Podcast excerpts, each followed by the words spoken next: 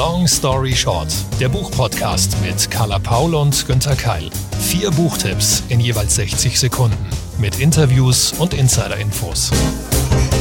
Heute eine ganz besonders spannende Folge, eine der Gegensätze. Hallo und herzlich willkommen zu Long Story Short.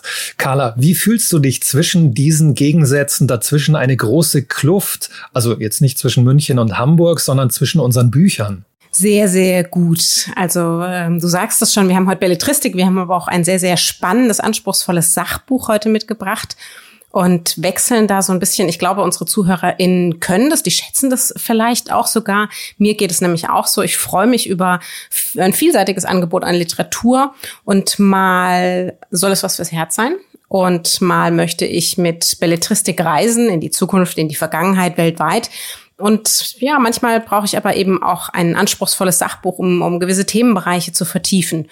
Und ich kann das ganz gut miteinander. Da lese ich also manchmal auch gerne etwas gleichzeitig. Wie ist das bei dir? Mache ich auch. Muss auch sein, diese Abwechslung. Und wir haben uns ja gedacht, wir machen das dramaturgisch heute gar nicht so langsam aufbauen, sondern ähm, mit so einem kleinen Schockeffekt. Es gibt gleich mal die von dir erwähnten, vielleicht sachlicheren, politischeren, informativen, anspruchsvollen beiden Neuerscheinungen. Und dann im zweiten Teil von Long Story Short haben wir die Backlist die wird dann ja unterhaltsam, ruhig, gefühlvoll, damit man dann so ganz entspannt ausklingen kann aus diesen ja 20, 25 Minuten. Carla, bist du bereit? Günther, du hast ja heute, naja, nennen wir sie fast eine Serientäterin mitgebracht, denn ein Buch von ihr ist jetzt schon zum zweiten Mal hier auf deiner Liste. Das stimmt. Die Autorin ist Laila Slimani und hier ist das Zitat.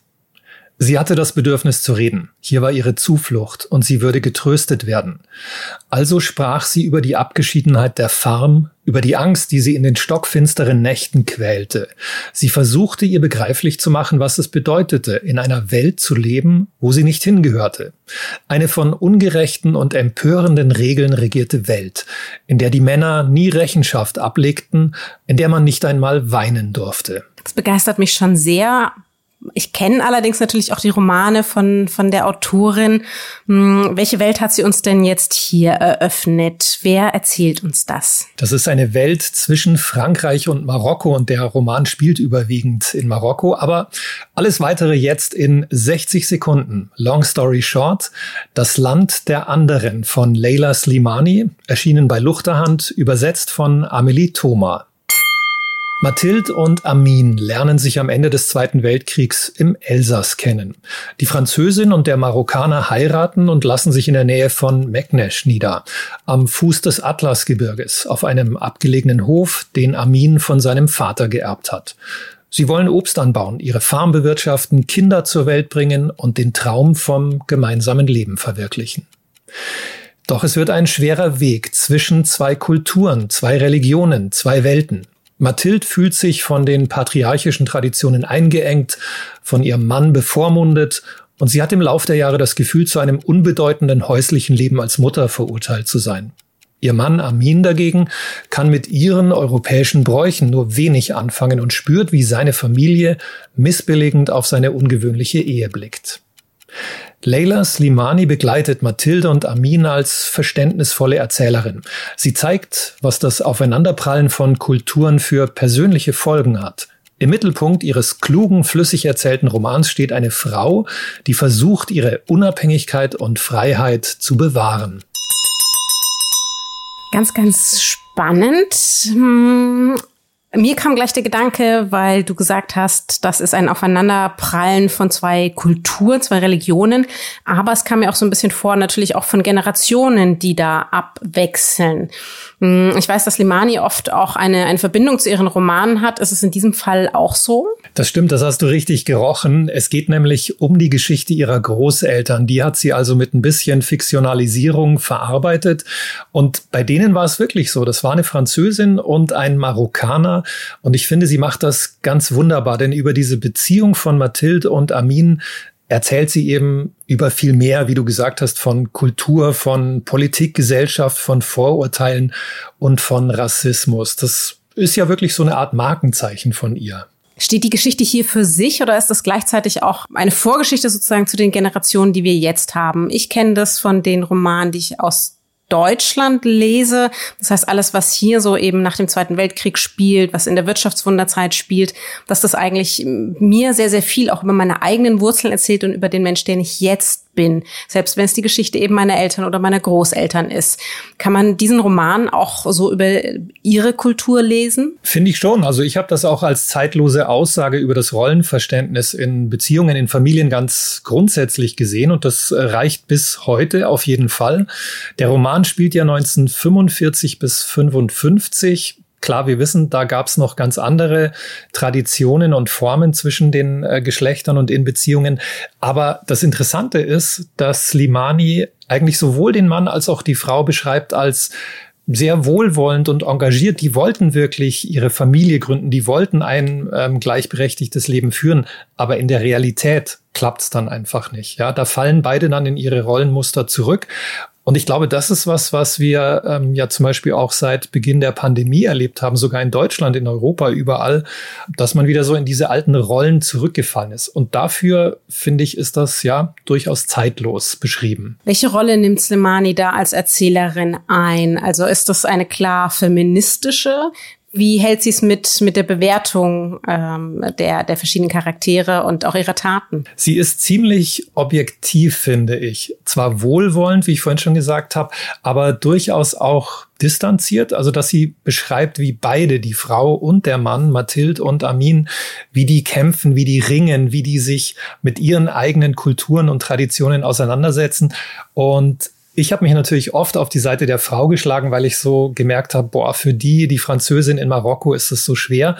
Aber dann hat Slimani wieder den Marokkaner, ihren Ehemann, so beschrieben, dass ich gemerkt habe, Mann, der hat's auch nicht leicht. Der ist auch wirklich in diese Rolle reingezwungen worden. Also sehr objektiv, würde ich sagen. Und vor allen Dingen, sie weiß es eben sehr, sehr gut, die Komplexität von solchen Beziehungen und auch in gerade dieser Zwiespalt zwischen den Religionen, den Ländern, den Kulturen, den Generationen so zu beschreiben, dass wir eben ganz, ganz deutlich sehen, so schwarz-weiß, wie wir es manchmal gerne hätten, ist es eben dann doch nicht. Ganz genau. Und ähm, vielleicht als Empfehlung noch ein Backlist-Tipp. Sie hat ja auch Sachbücher geschrieben, zwei Stück, und in denen versucht sie eigentlich auch genau das, was du gerade beschrieben hast. Da versucht sie so hinter die Fassaden der Kulturen und Traditionen zu blicken. Ähm, nur ein Beispiel. Es gibt zum Beispiel den Titel Sex und Lügen von ihr. Das sind Gespräche mit Frauen aus der islamischen Welt. Und ich finde das gut, dass sie immer wieder guckt, was spielt sich eigentlich dahinter ab? Wie ist die Realität? Und da nimmt sie sich dann die Beziehungen vor. Und das kann sie eben im Sachbuch, ebenso wie in der Belletristik.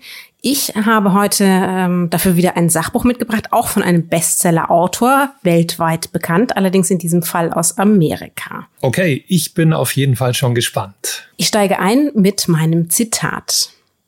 Ein kompetenter und sorgfältiger Prognostiker, der die bestmöglichen Werkzeuge und Techniken nutzt, wird bei der vierteljährlichen Vorhersage der Inflationsrate oft die richtige Zahl verfehlen.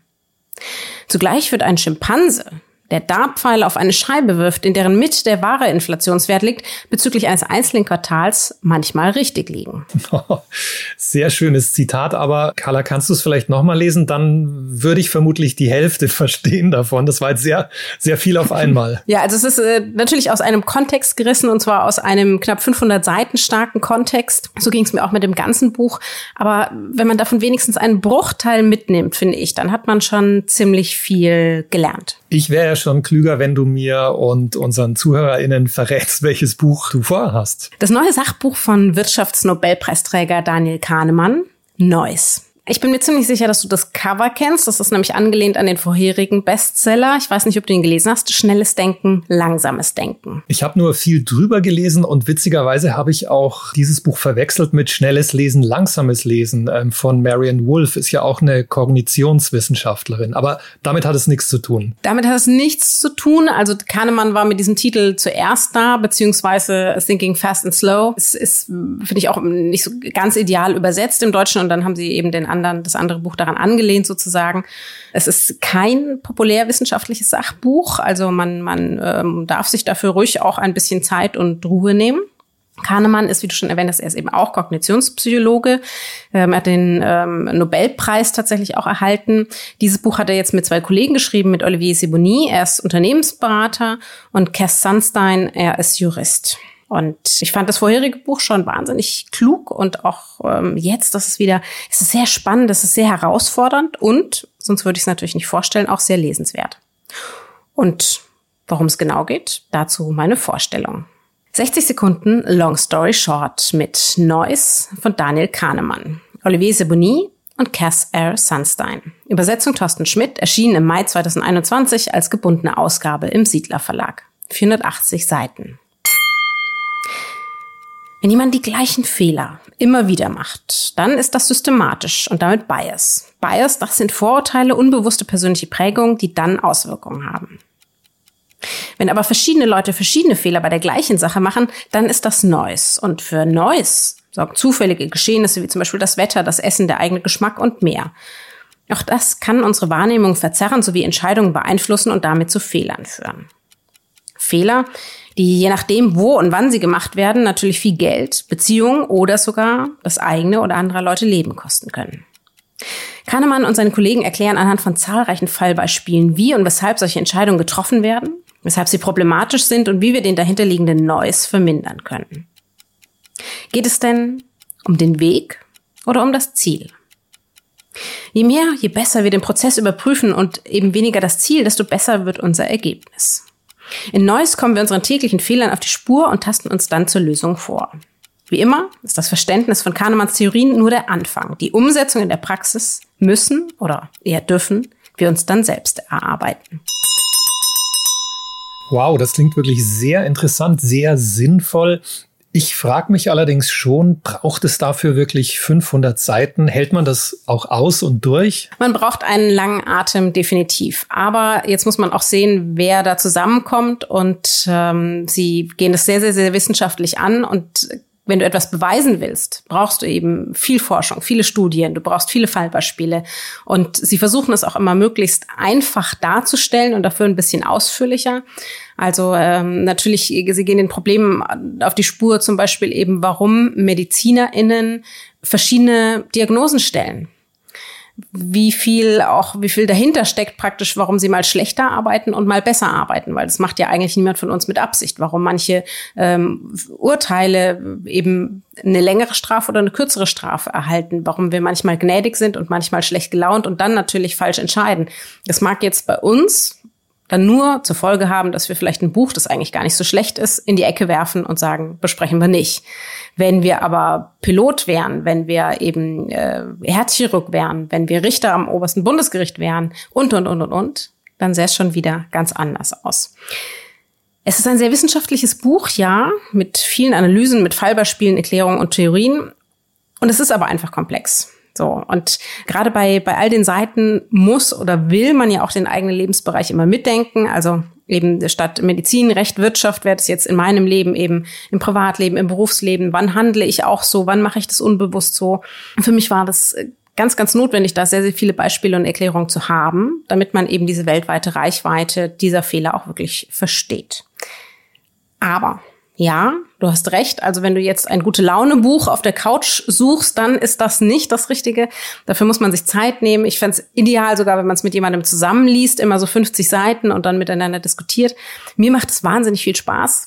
Ich habe eine sehr, sehr große Freude am Lernen und auch am Verbessern meiner eigenen Handlungen. Aber reden wir nicht drum herum, es ist anstrengend. Also mehr als 50 Seiten am Stück habe ich nicht hingekriegt, inklusive Notizen machen, dann nochmal lesen, bei Ecosia eingeben, zwei, drei Tage später wieder weiterlesen. Und zudem eine einzig richtige Lösung. Die gibt's weder bei Kahnemann noch bei seinen Kollegen, auch nach all den Seiten nicht. Aber immerhin eine Annäherung an die Verbesserung. Hm, also eher die kleinen Schritte als jetzt die, ja, die große Lösung. Ist das nicht auch ein bisschen traurig oder fast sogar deprimierend, dass eben nicht jetzt hier, wie sonst gerne in Sachbüchern, eine Lösung präsentiert wird? Ich nehme ihn eigentlich eher ernster deswegen, weil es eben nicht populistisch ist und gesagt wird, okay, du musst nur A, B, C machen und dann haben sich alle Probleme gelöst, weil so funktioniert unsere Welt einfach nicht. Und deswegen finde ich das ähm, ganz, ganz toll, dass Sie sagen, also das ist der Stand. Wir haben mögliche Schritte, wie wir uns vielleicht einem neuen Ideal nähern können. Aber wir Menschen sind komplex. Also A, können wir uns nicht von heute auf morgen ändern. Und dann schleppen wir eben all das, was Sie ja natürlich auch in dem Buch beschreiben. Das heißt, unsere Herkunft, unser Alter, unsere Privilegien und, und, und, das schleppen wir ja alles auch zukünftig mit. So einfach lässt sich das dann doch nicht abschütteln. Also auf jeden Fall bitte trotzdem lesen, wer Lust auf sowas hat. Wenn ich zum Beispiel Romane lese, die mir neue Blickwinkel zeigen, die mich auch zudecken dürfen, die mich ablenken dürfen, die mich vortragen dürfen, dann brauche ich eben als Alternative auch solche Sachbücher eher für die geistige Stimulation, für das Weiterdenken, das Wachstum und das Verstehen. Für mich ist Literatur damit eben das perfekte Gleichgewicht. Okay, ich versuche es jetzt auch und ich finde es gut, dass du uns allen ja diese 50 Seiten Häppchen empfohlen hast. Das ist vielleicht ja der perfekte Einstieg in dieses Buch. Ähm, die nehme ich mir jetzt für die nächsten Tage auf jeden Fall vor. Nach dieser ja, inhaltlichen Arbeit, Carla, was meinst du, sollen wir so ein bisschen, wie am Anfang schon angekündigt, ein, ein bisschen mehr so in die Entspannungsphase, in den zweiten Teil rübergleiten? Ja, so vielleicht ein bisschen bisschen was fürs Herz mal, Günther. genau, kommt ja nicht so oft vor. Ähm, aber ich freue mich immer, wenn ich mal was rausziehe, mit Herz, mit Gefühl, das mich auch gleich einnimmt. Und das ist ein Backlist-Titel, vor fast 25 Jahren erschienen, 1997 im Original. Dienstags beim Maury heißt ähm, dieser Roman von Mitch Album, ein kleines Buch über große Themen. Und Carla, was hältst du davon? Sollen wir einfach mal ins Hörbuch reinhören? Sehr, sehr gerne. Gesprochen von Felix von Manteuffel, ein ganz toller Sprecher. Tja, mein Freund, sagte er, worüber reden wir heute? Wie wär's mit Familie? Familie. Er dachte einen Moment lang darüber nach. Tja, meine siehst du ja überall um mich herum. Er nickte in Richtung der Fotos auf seinem Bücherborden. Von Maury als Kind mit seiner Großmutter, Maury als junger Mann mit seinem Bruder David, Maury mit seiner Frau Charlotte, Maury mit seinen beiden Söhnen, Rob, einem Journalisten in Tokio, und John, einem Computerexperten in Boston. Ich denke, im Lichte dessen, worüber wir in all diesen Wochen geredet haben, wird die Familie sogar noch wichtiger, sagte er. Tatsache ist, es gibt keine Basis, keinen sicheren Grund, auf dem die Menschen heute stehen können, wenn nicht die Familie. Das ist mir sehr deutlich geworden, während ich krank war. Wenn du die Unterstützung und Liebe und Fürsorge, die du von deiner Familie bekommst, nicht hast, dann hast du nur wenig. Liebe ist so unendlich wichtig. Wie unser großer Dichter Orden sagte, liebt einander oder geht zugrunde. Liebt einander oder geht zugrunde. Ich schrieb den Satz nieder. Orden hat das gesagt? Liebt einander oder geht zugrunde, wiederholte Maury. Das ist gut, nicht? Und es ist so wahr. Ohne Liebe sind wir Vögel mit gebrochenen Flügeln.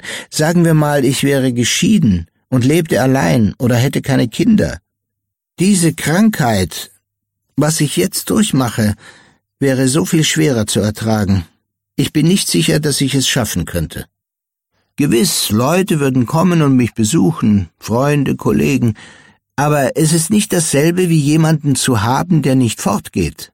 Es ist nicht dasselbe wie jemanden zu haben, den du kennst und der ein Auge auf dich hat, der dich die ganze Zeit beobachtet. Das ist eines der Dinge, um die es bei einer Familie geht. Nicht nur um Liebe, sondern darum zu wissen, dass jemand da ist, der auf dich aufpasst. Das ist es, was mir so sehr fehlte, als meine Mutter starb. Ich nenne es die spirituelle Sicherheit eines Menschen. Zu wissen, dass deine Familie da sein wird und auf dich aufpasst. Es gibt nichts anderes auf der Welt, das dir jenes Gefühl vermitteln kann. Kein Geld, keine Berühmtheit. Er warf mir einen Blick zu. Keine Arbeit, fügte er hinzu. Das war also ein kleiner Ausschnitt von Dienstags beim Maury von Mitch Album, gesprochen von Felix von Manteuffel. Lieber Günther, mm, so richtig Worum es geht, weiß ich aber jetzt immer noch nicht. das stimmt. Deswegen jetzt 60 Sekunden Long Story Short. In diesem kleinen Buch werden die ganz großen Fragen angesprochen, aber sehr leicht und unterhaltsam, sehr sympathisch und menschlich. Warum nehmen wir uns so selten Zeit für die wirklich wichtigen Dinge im Leben? Warum fällt es uns so schwer, den Tod von geliebten Menschen zu akzeptieren, wenn diese alt sind und selbst kein Problem mit dem Sterben haben? Über diese Fragen denkt der Autor Mitch Album selbst nach, denn er erzählt von der schweren Krankheit seines ehemaligen Soziologieprofessors Maury Schwartz. Er besucht ihn regelmäßig, obwohl er viele hundert Kilometer entfernt wohnt. Er spricht mit ihm über den Sinn des Lebens, die Liebe, Karriere, Konsum. Und das Erstaunliche, je öfter sich die beiden sehen und je näher der Tod des alten Mannes rückt, desto mehr schließt Mitch Album Frieden mit dem Sterben. Und vor allem schließt er Frieden mit sich selbst. Er schaltet ein paar Gänge runter, erkennt, was wirklich wichtig ist, nämlich das Zuhören und die Zuneigung. Also ich finde eine kurze Geschichte, die den Blick fürs Wesentliche öffnet. Keine große Literatur, das sollte man dazu sagen, aber eine große Lebenshilfe. Ein Buch, ein Thema, das leider heute immer noch aktuell ist. Wir müssen weiterhin mit dem Sterben, mit dem Trauern umgehen und können, glaube ich, alles ähm, in unserer seelischen Werkzeugkiste brauchen, was uns dabei helfen kann. Wie auf einer Skala von eins bis zehn, wie traurig ist dieses Buch? Hm, das wechselt. Am Anfang fand ich sehr traurig, von diesem alten, kranken Professor zu lesen. Da würde ich sagen, war es sogar eine sieben oder acht an Traurigkeit. Und je länger man liest, je mehr Kapitel vorüberstreichen, dann sinkt der Traurigkeitswert, würde ich sagen, auf bis zu, hm, sagen wir mal, drei, vier. Ja. Das heißt aber, es ist kein, kein belletristischer Roman, sondern es ist eine autobiografische Erzählung. Das hat mich auch überrascht, ja. Man denkt am Anfang, das ist sicher ein Roman und dann merkt man, nö, das ist Mitch Album selbst, Journalist und Autor und das ist wirklich sein realer ehemaliger Soziologieprofessor. Das macht's, finde ich, auch noch, noch greifbarer. Jetzt haben wir ein bisschen in das Hörbuch reingehört, das ja fantastisch gelesen ist. Was würdest du denn eher empfehlen? In diesem Fall die seitenreiche Variante oder das Hörbuch? Vielleicht sogar das Hörbuch. Mir ging es bei Felix von Manteuffel, der ja so ein genialer Sprecher ist, seiner einfühlsamen, tiefen Stimme, aber auch der Erfahrung, die man da raushört, so dass ich dem fast eher und lieber folgen konnte und wollte als dem Text. Also ja, unsere Empfehlung als Einstieg diesmal vielleicht sogar das Hörbuch im Hörverlag erschienen. Wir bleiben bei, tja, der Liebe, dem Leben, auch ein bisschen bei dem Blick in die Vergangenheit, aber es geht um eine ganz, ganz andere Umsetzung in meinem Backlist-Tipp. Stimmt das, Carla? Du hast da eine Kollegin quasi, eine Journalistin und Autorin aus Hamburg rausgezogen. Genau, Christine Bilkau, die äh, manchen vielleicht schon von ihrem Roman Die Glücklichen aus 2015 bekannt ist. Ich durfte sie auch schon moderieren. Ist eine sehr, sehr kluge, auch wahnsinnig begabte Frau. Also wenn es nach mir ginge, würde da jedes Jahr ein Roman erscheinen. Wer weiß, vielleicht kriegen wir sie dazu, wenn wir ihre bisherigen Bücher ein bisschen öfter kaufen und lesen. Einen davon habe ich mitgebracht. 60 Sekunden Long Story Short mit Eine Liebe in Gedanken von Christine Bilkau. Im Original erschienen bei Luchterhand 2018, jetzt im Taschenbuch im BTB Verlag 320 Seiten. Nachdem ihre Mutter Antonia verstorben ist, räumt die Tochter, sie bleibt für uns namenlos, die Wohnung aus. Ein schmerzhafter, anstrengender Prozess. Währenddessen geht sie in Gedanken die erste Liebe ihrer Mutter in den 60er Jahren durch, zwischen Antonia und Edgar und erzählt uns vom Entstehen und der Komplexität der damals noch jungen Frau und ihrem Widerwillen, sich wie viele andere mit einer festen Partnerschaft zu binden und die Freiheit zu verlieren. Aber ist die Liebe das vielleicht sogar wert? Eine Liebe in Gedanken ist genau das. Eine ungewöhnliche, spannende Erzählweise. Empathisch und zart baut Bilkau hier eine Liebesgeschichte auf, bestückt durch die Erinnerung der Tochter und ihren Blickwinkel. Gleichzeitig nimmt die Distanz aber auch jeglichen Kitsch. Ein Rückblick in die eigene Vergangenheit, eine Aufarbeitung von Verlust, eine Annäherung an die Mutter als eigenständige Frau und eben nicht als Erziehende, sowie eine beständige Suche und Sehnsucht nach den Wurzeln, in denen sich dann unsere eigene Geschichte begründet. Oh, das klingt wirklich sehr, sehr schön. Wie ist das eigentlich vom Aufbau, vom Plot her? Ist das so ein typischer handlungsgetriebener Liebesroman? Eigentlich ist es gar kein so richtiger Liebesroman. Also es geht natürlich um Liebe. Es geht einmal um diese Liebe zwischen Antonia und Edgar und dann auch natürlich um die zwischen Tochter und Mutter. Wer das schon mal machen musste, ich finde, das ist ja ein wahnsinnig besonderer Prozess. Also dieses, dieses Ausräumen der, der Wohnung oder des, des Hauses der Eltern. Und wenn man durch das Privateste durchgeht und, und nochmal in ihrem Leben so zurücktritt, das finde ich ist auch irgendwie eine Art von Liebesgeschichte. Und dann auch, wie sie eben erzählt von, von Antonia und Edgar, da geht es auch um Liebe, aber es geht eben auch sehr, sehr, sehr stark um diese Eigenständigkeit von der Frau, die sich überlegt, ist es, ist es mir das wert, diesen Preis zu bezahlen? Also wie viel wert ist mir die Liebe überhaupt? Deswegen ist es nicht ein, ein klischeehafter Liebesroman in diesem Sinne. Es hat auch überhaupt nichts zu tun mit den 60er Jahre Liebes Romanen mit, mit Rückblick, die aktuell so im Trend sind. Das ist auf keinen Fall ein Copycat davon. Also ganz, ganz anders zu lesen, viel, viel sanfter, viel mehr Zwischentöne. Aber genau deswegen hat es mir eben auch so gut gefallen. Kurze Frage habe ich noch. Kannst du vielleicht noch was verraten? Weil es gibt ja also diese Erzählende und dann gibt's Antonia und Edgar. Sind die beiden die Eltern der Erzählerin? nice try. Also Antonia ist die Mutter. Mehr möchte ich aus äh, Spannungsgründen nicht sagen und den Rest darfst du dir selbst erlesen. okay, dann muss ich es wahrscheinlich auch lesen. Ja, das war jetzt von unseren informativen, sachlichen, ein bisschen härteren, politischeren Themen die gelungene Kurve in die entspannte, liebevolle Ecke und mit der verabschieden wir uns auch. Das war's mit Long Story Short für heute.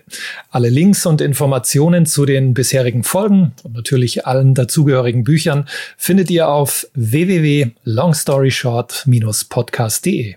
Zu Risiken und Nebenwirkungen.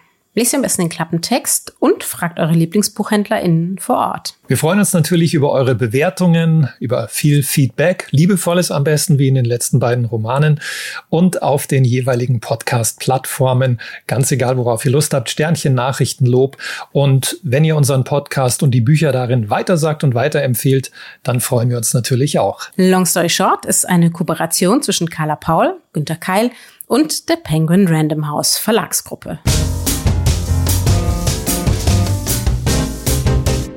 Zum Schluss möchte ich euch noch den Podcast meiner Kolleginnen Bettina Billerbeck und Anne Zuber ans Herz legen. Worum es bei den beiden geht, das erzählen sie euch am besten selbst. Hallo, mein Name ist Bettina Billerbeck. In meinem Podcast So Far So Good geht es ums Wohnen, denn wir sind von Schöner Wohnen. Wir, das sind Bettina Billerbeck und ich bin Anne Zuber. Anne kennen viele wahrscheinlich von ihrer Kolumne Das gewohnte Leben bei uns im Heft. Und wir reden eigentlich so über die großen Einrichtungsfragen. Es geht auch viel ums Zusammenleben bei uns. Hört doch mal rein, so far so good auf Audio Now und überall, wo es Podcasts gibt.